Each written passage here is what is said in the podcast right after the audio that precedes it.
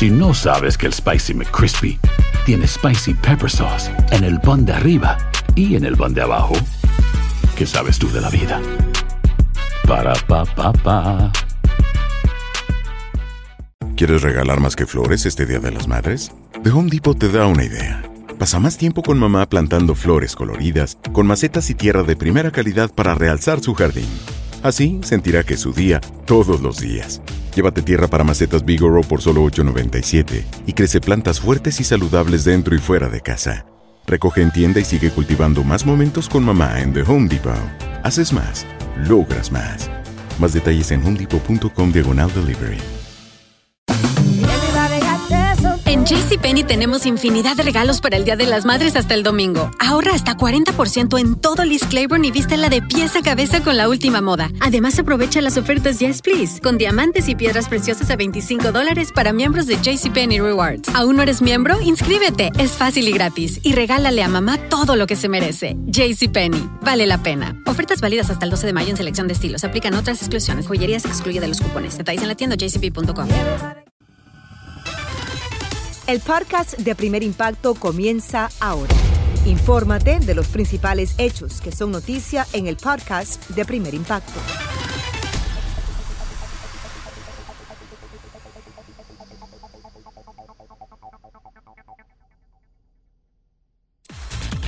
Muy buenas tardes y bienvenidos a esta edición de Primer Impacto. Les saluda Pamela Silva. También les saluda Michelle Galván. Muchas gracias por estar con nosotros. Y comenzamos. Lamentablemente, un niño de 12 años y una pequeña de solo 5 son las víctimas inocentes de una explosión letal a las afueras de una estación de policía. El potente estallido de una maleta bomba dejó al menos 40 heridos y daños materiales incalculables. Desde Colombia, Adriana Villamarín nos amplía.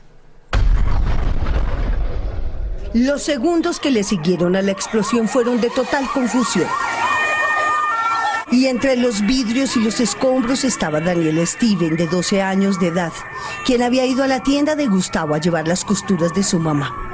Se murió con un vidrio que le atravesó el pulmón tras la explosión del maletín bomba. El momento en que el niño me gritaba, don Gustavo, don Gustavo, y me miraba y me miraba, don Gustavo, don Gustavo. No, eso a mí nunca se me va a olvidar. Nunca, nunca. Ya no más con los niños. Con los niños no se metan, por favor. Respétenle la vida a los niños. En el piso también quedó el cuerpo de la pequeña Salomé de 5 años de edad. María Cristina, que era su vecina y que la cuidaba de vez en cuando, la vio morir y no se perdona haberse quedado paralizada por el miedo. Es que yo ese día llegaba y la niña salía. Yo la alcancé a ver con sus vidrios en la cabeza y toda sangrada. Yo entré como en pánico y yo no le pude colaborar. Los vecinos estaban conmovidos y salieron a pedir justicia. Y hoy los compañeros de clase de Daniel, que era el mejor de su curso, clamaron por respeto. Daniel no se lo merecía. Daniel era un niño de paz. Nosotros somos niños de paz. Que la persona que hizo esto es una persona sin corazón. Este es el lugar en donde fue dejado el maletín bomba. 10 libras de un poderoso explosivo que averiaron más de 66 viviendas. Los niños serán sepultados mañana. Las primeras investigaciones señalan a las disidencias de la guerrilla de las FARC como responsables de este salvaje ataque.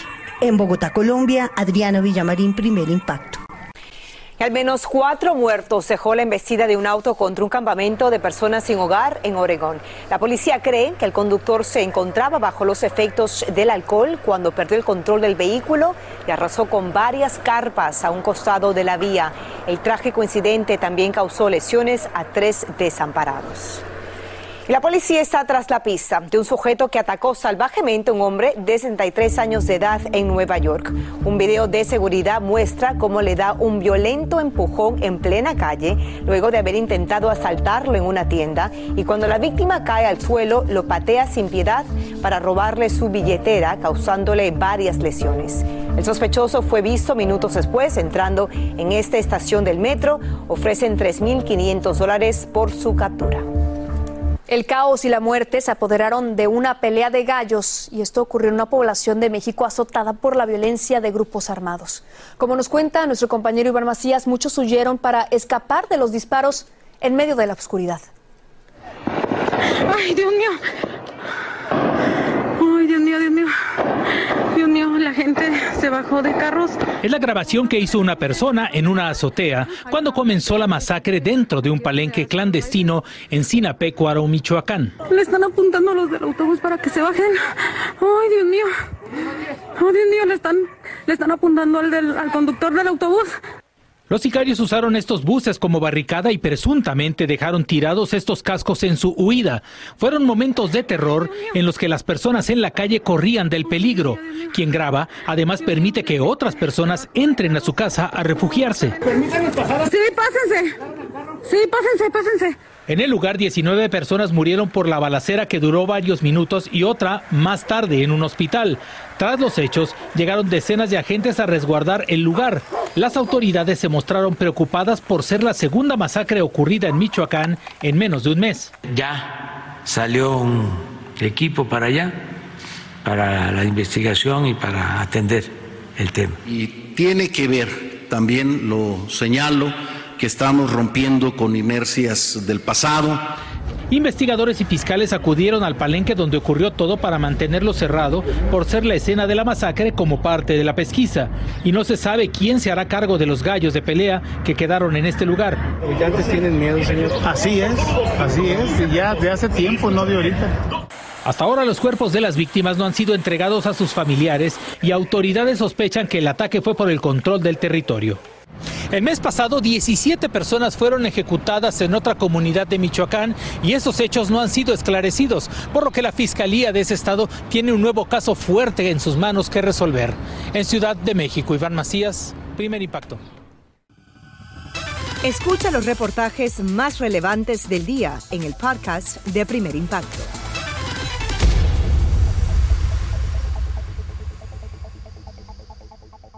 Declaran estado de excepción en El Salvador como medida de emergencia ante la ola de asesinatos que estremece al país. Este fin de semana se registraron más de 60 homicidios, una cifra que rompió récord. El decreto aprobado por la legislatura permite suspender durante un mes algunas garantías constitucionales como la libertad de reunión y la privacidad de las comunicaciones. Varios pandilleros fueron detenidos y acusados de desatar la violencia. En otra noticia, hallaron sin vida a un niño hispano de un año que desapareció del patio de su casa en Florida sin dejar rastro. Tras una intensa búsqueda por aire y tierra, las autoridades encontraron el cuerpo del pequeño sumergido en un tanque séptico que solo estaba cubierto con una tabla y unas ramas y suponen que el menor se cayó accidentalmente. Crece la polémica tras la firma de una nueva ley sobre la orientación sexual en las escuelas por parte del gobernador del estado de la Florida, Ron DeSantis. La normativa conocida como No digas gay prohíbe a los maestros abordar temas de identidad de género desde el preescolar hasta tercer grado. Según DeSantis, la medida protege a los niños de ser adoctrinados en las aulas, pero sus detractores sostienen que margina a miembros de la comunidad LGBTQ. Seguimos con más de primer impacto en vivo. Mire usted el macabro hallazgo de dos mujeres decapitadas dejó escalofriantes imágenes en un área rural en Guatemala. Los cadáveres semidesnudos y las cabezas de ambas jóvenes fueron encontrados cerca de una carretera y las autoridades sospechan que este atroz crimen se debió a una sangrienta guerra entre pandillas. En menos de dos semanas se han registrado otras cinco muertes violentas en esta misma zona. En medio de la noche, unos gritos aterradores despertaron a los habitantes de un poblado en Guatemala. Lo que nadie podía imaginar era que en medio de un altercado, una mujer había decapitado a su esposo. Erika Porras viajó hasta esa remota comunidad para traernos los espeluznantes detalles. Veamos. Josefina Cucul apenas puede consolar a su hermano menor del duro golpe que les ha provocado saber que la esposa de su hermano Julio, luego de una fuerte discusión, le cortó la cabeza con un machete. Yo en ningún momento hubiera hecho lo que hizo la mujer de mi hermano. Una mujer no puede matar a su esposo.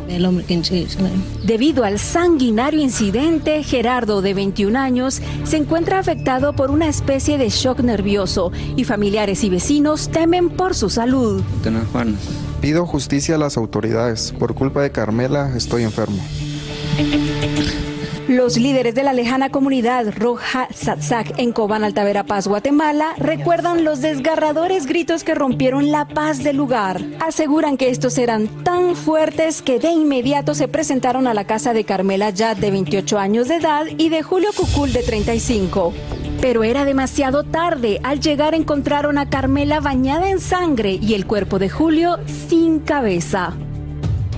Entonces yo vengo, lo ambrumé con un foco, lo entré en la otra puerta y ya lo vi que ya se quitó el cuello el señor. Todas las evidencias que quisieron este, limpiarlo, pues ahí se nota de que fue la, la señora que mató al el hombre. Se activaron y rodearon la, la vivienda y ellos mismos eh, detuvieron a esta persona supuestamente responsable y la entregaron a la, a la Policía Nacional Civil. Al momento de su captura, Carmela, quien tiene siete meses de embarazo, reconoció haber decapitado a su esposo, pero aseguró que fue en defensa propia, ya que el hombre llegó borracho y la sometió a una serie de abusos y agresiones. Ella misma manifiesta de que fue objeto de ultrajos, de maltrato y de intento de violación. Los pobladores aún continúan inmersos en un gran temor y exigen a las autoridades que se esclarezca esta tragedia. Pido a las autoridades que se investigue, que no quede impune, que se haga justicia. Las mujeres, los niños, pues ahora ya no quieren salir a, a estudiar, ya no quieren ir a bañarse porque ya temen pues que suceda otra vez es lo mismo. Ante el repudio popular, los familiares de Carmela fueron expulsados de la comunidad y ella finalmente se presentó ante la jueza Úrsula Teyul del juzgado de primera instancia penal en los tribunales de Cobán, Guatemala. Y aunque no quiso hablar ante las cámaras, sí le contó a la jueza su versión de los hechos. Luego de escucharla, la magistrada la dejó en libertad. Y se entendió que actuó en legítima defensa de su propia vida, de la vida de su embarazo, y se resolvió la falta de mérito y la libertad inmediata. Carmela venía sufriendo de violencia y que no fue que ella quisiera hacer lo que hizo, sino que solo se puso a salvo ella y su bebé.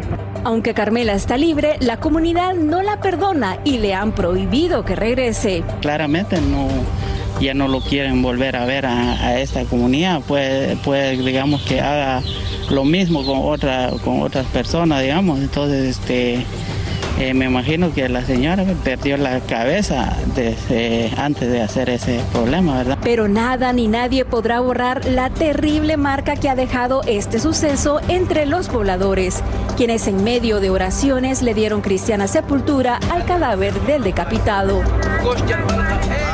Y cabe destacar que Carmela permanecerá en un centro de asistencia hasta dar a luz y recibirá atención psicológica, ya que ha mostrado severos signos de trauma a raíz por, de haber decapitado a su propio esposo. Estaremos pendientes a este caso. Vamos a cambiar de información y es que las redes sociales siguen sacando a la luz noticias y videos que no dejan de sorprendernos. Según ahora Borja, con los avances y los detalles, sus voces de hoy adelante, Borja, cuéntanos. Pamela Michelle, familia, feliz lunes para todos. Pues hoy les cuento que a puñetazo limpio, un empleado de un hotel se defiende de un huésped agresivo tras un episodio de racismo. Después de la pausa verán lo que pasó cuando llegó la policía. Sigan con más de primer impacto. Enseguida volvemos y le contamos.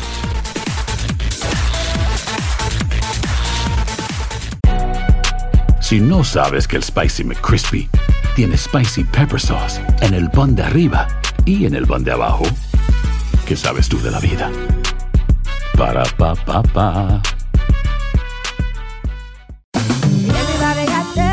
En JCPenney tenemos infinidad de regalos para el Día de las Madres hasta el domingo. Ahorra hasta 40% en todo Liz Claiborne y vístela de pies a cabeza con la última moda. Además, aprovecha las ofertas Yes Please, con diamantes y piedras preciosas a 25 dólares para miembros de JCPenney Rewards. ¿Aún no eres miembro? Inscríbete. Es fácil y gratis. Y regálale a mamá todo lo que se merece. JCPenney. Vale la pena. Ofertas válidas hasta el 12 de mayo en selección de estilos. Aplican otras exclusiones. Joyería se excluye de los cupones. Detalles en la tienda jcp.com. Continúa escuchando la información más sorprendente en el podcast de Primer Impacto.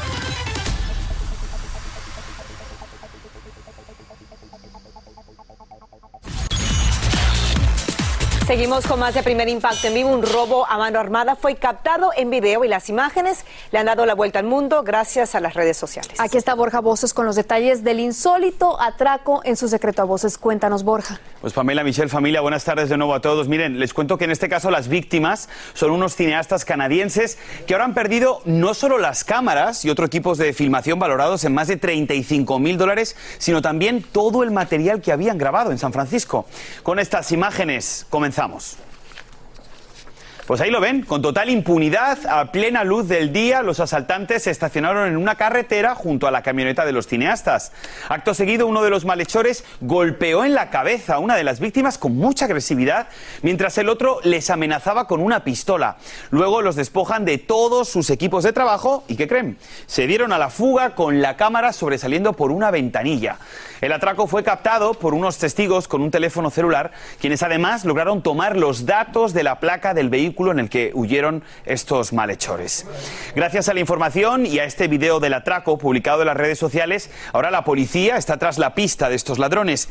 Y esto para que vean, es solo una muestra más del incremento de violencia que estamos viviendo a lo largo y ancho de este país. Esperemos que esto mejore, porque si no, terrible las circunstancias. Y ahora no menos insólito es el video viral de la amarga experiencia que le tocó vivir a un empleado afroamericano en un hotel de la Florida. Esto tras ser víctima de insultos racistas de un huésped. Aunque intentó expulsarlo, las autoridades permitieron la entrada del visitante, quien, como muestra el video de seguridad, atacó después al empleado. Y ahí lo vemos. Ambos se involucraron en una pelea a puño limpio. Pero bueno, esto es lo fuerte. La violenta confrontación culminó cuando llegó la policía y aunque no lo crean, arrestaron al afroamericano. El video de este bochornoso incidente fue publicado en Twitter por un abogado de derechos civiles y finalmente la Fiscalía Estatal ha decidido desestimar los cargos que enfrentaba la víctima.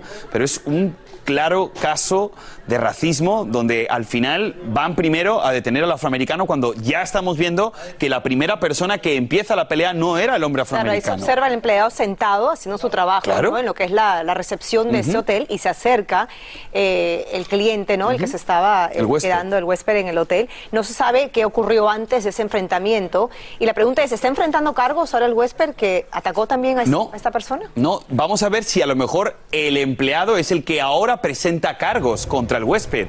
Eso tendría que ser así, pero de momento eso no, no ha sido reportado.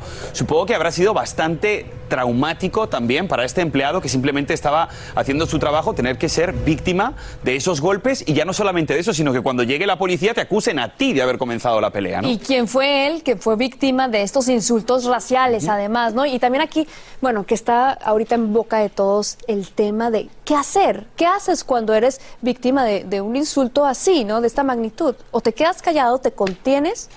¿Qué hacer? Pues yo creo que la respuesta a la violencia no es con violencia. Yo creo que eso es un error, justificar la violencia y pegar o meterte también en- en- con más violencia. Yo creo que eso al final acaba en un círculo vicioso en el que Claro, muy peligroso. Es Hay que, hay que aplicar la inteligencia emocional, ¿no? así es, y contenernos y contar hasta 10. disciplina, la autodisciplina. Muy Eso es importante.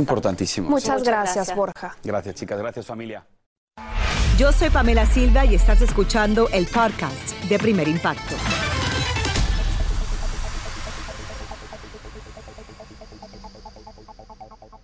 Bueno, después de la premiación llega el fiestón y Primer Impacto es el único programa de televisión en español invitado al festejo más concurrido de Hollywood. Así es, bueno, ya se imaginará el tema de la noche entre los invitados, yo sí me puedo imaginar, y es que además es el de la revista, este evento es el de la revista Vanity Fair, y durante 18 años, pues sus organizadores han tenido la gentileza de invitarnos. Magali Ortiz estuvo allí y nos cuenta cómo transcurrió todo. Adelante, Magali. Por esta alfombra azul océano desfilaron las grandes luminarias y ganadores de la noche. Sorprendió a todos ver llegar al protagonista del escándalo del momento, Will Smith, quien arribó acompañado de toda su familia y luciendo su prestigioso Oscar. Y aquí todos tenían algo que decir de la cachetada al actor Chris Rock. Yo en lo personal como comediante he estado en ese lugar donde de repente sueltas un chiste que a veces no siempre es apropiado, pero uno no, le hace, no lo hace con ganas de lastimar, lo haces con ganas de hacer reír a la gente y a veces cruzas una barrera, a veces no, pero yo creo que fue un mal momento. Qué, qué triste que, que Will dejó que su ego lo, lo, lo, lo haya pegado a Chris, porque Chris es una persona, un cómico que siempre dice cosas que son un poquito atrevidas y uno tiene que reírse, uno se burla de uno mismo. Se me hace una, una, una, una lástima que haya ocurrido y que, y que haya pasado como, como pasó. Y en la fiesta tal parece haber olvidado el escándalo porque Will interpretó uno de sus temas como si nada hubiese pasado y sin soltar su Oscar. Acompañado por su hijo Badir, llegó Eugenio Derbez, feliz porque su película Coda se llevó el codiciado galardón como mejor cinta. Cualquier tipo de inmigrantes que llegan a otro país, como los que llegan a Estados Unidos, son codas, porque llegan, nacen aquí, los papás no hablan inglés, ¿Cuántos casos no conoces de papás que llegaron aquí sin hablar inglés? Los hijos nacen aquí y hablan perfecto inglés y entonces dedican su vida entera a traducirle al papá. Es que tengo que ir al abogado, vente, mi hijo, acompáñame porque yo no hablo inglés. Es que tengo que ir al doctor, vente, mi hijo, acompáñame porque yo no hablo inglés. Es que tengo que ir al supermercado, vente, mi hijo, acompáñame porque no hablo inglés. Así me tenía a mí cuando llegó acá, ya estaba yo encima, ¿no? Qué bueno que ya aprendió. De parranda, ahora los veo que andan acá en la fiesta más concurrida de Hollywood. Sí, porque vente para acá, porque yo no hablo inglés.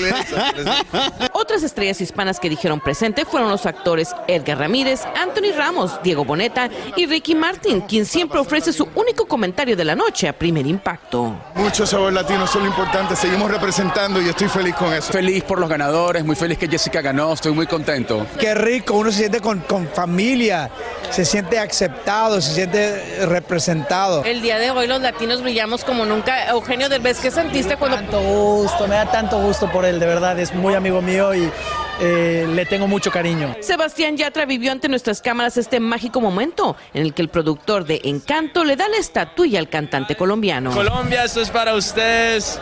Mr. Bush, you are encantador. Eres un encanto. Colombia te ama. Por ahí también estaba Sofía Vergara con su esposo John Manganiello, aunque prefirieron no hablar con la prensa. Y así fue como se celebró esta fiesta luego de dos años de no llevarse a cabo por la pandemia, en la que se celebra lo mejor del séptimo arte, con muchísimo glamour y en esta ocasión muy especialmente con mucho sabor latino. Y claro, Primer Impacto fue el único medio hispano invitado a cubrir esta alfombra azul. Desde Beverly Hills, California, Magali Ortiz, Primer Impacto. Qué alegría, qué orgullo también ver a Eugenio Derbez brilló esta noche eh, como parte del elenco de Cora que ganó la película del año, un gran premio. Definitivamente, y hay una entrevista que él comparte en sus redes sociales cuando tenía como unos 6, 7 años y él dice, eh, yo tengo pensado ser actor y le preguntan, ¿algún día te imaginaste estar en, en, esta entrega tan importante de este galardón? No, pues la verdad era como un sueño muy lejano y ahora verlo así, Increíble, de verdad que los sueños se cumplen, Eugenio, qué orgullo, orgullo. O sea, de hispano. decretarlo también. Claro. Felicidades a Eugenio Derbez, como siempre. Así termina el episodio de hoy del podcast de Primer Impacto. Encuentra episodios nuevos de lunes a viernes, primero en la aplicación de Euforia y en todas las plataformas de podcast. Como siempre, gracias por escucharnos.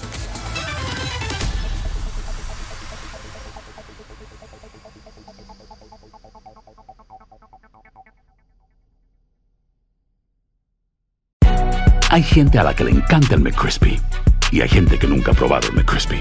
Pero todavía no conocemos a nadie que lo haya probado y no le guste. Para pa pa pa.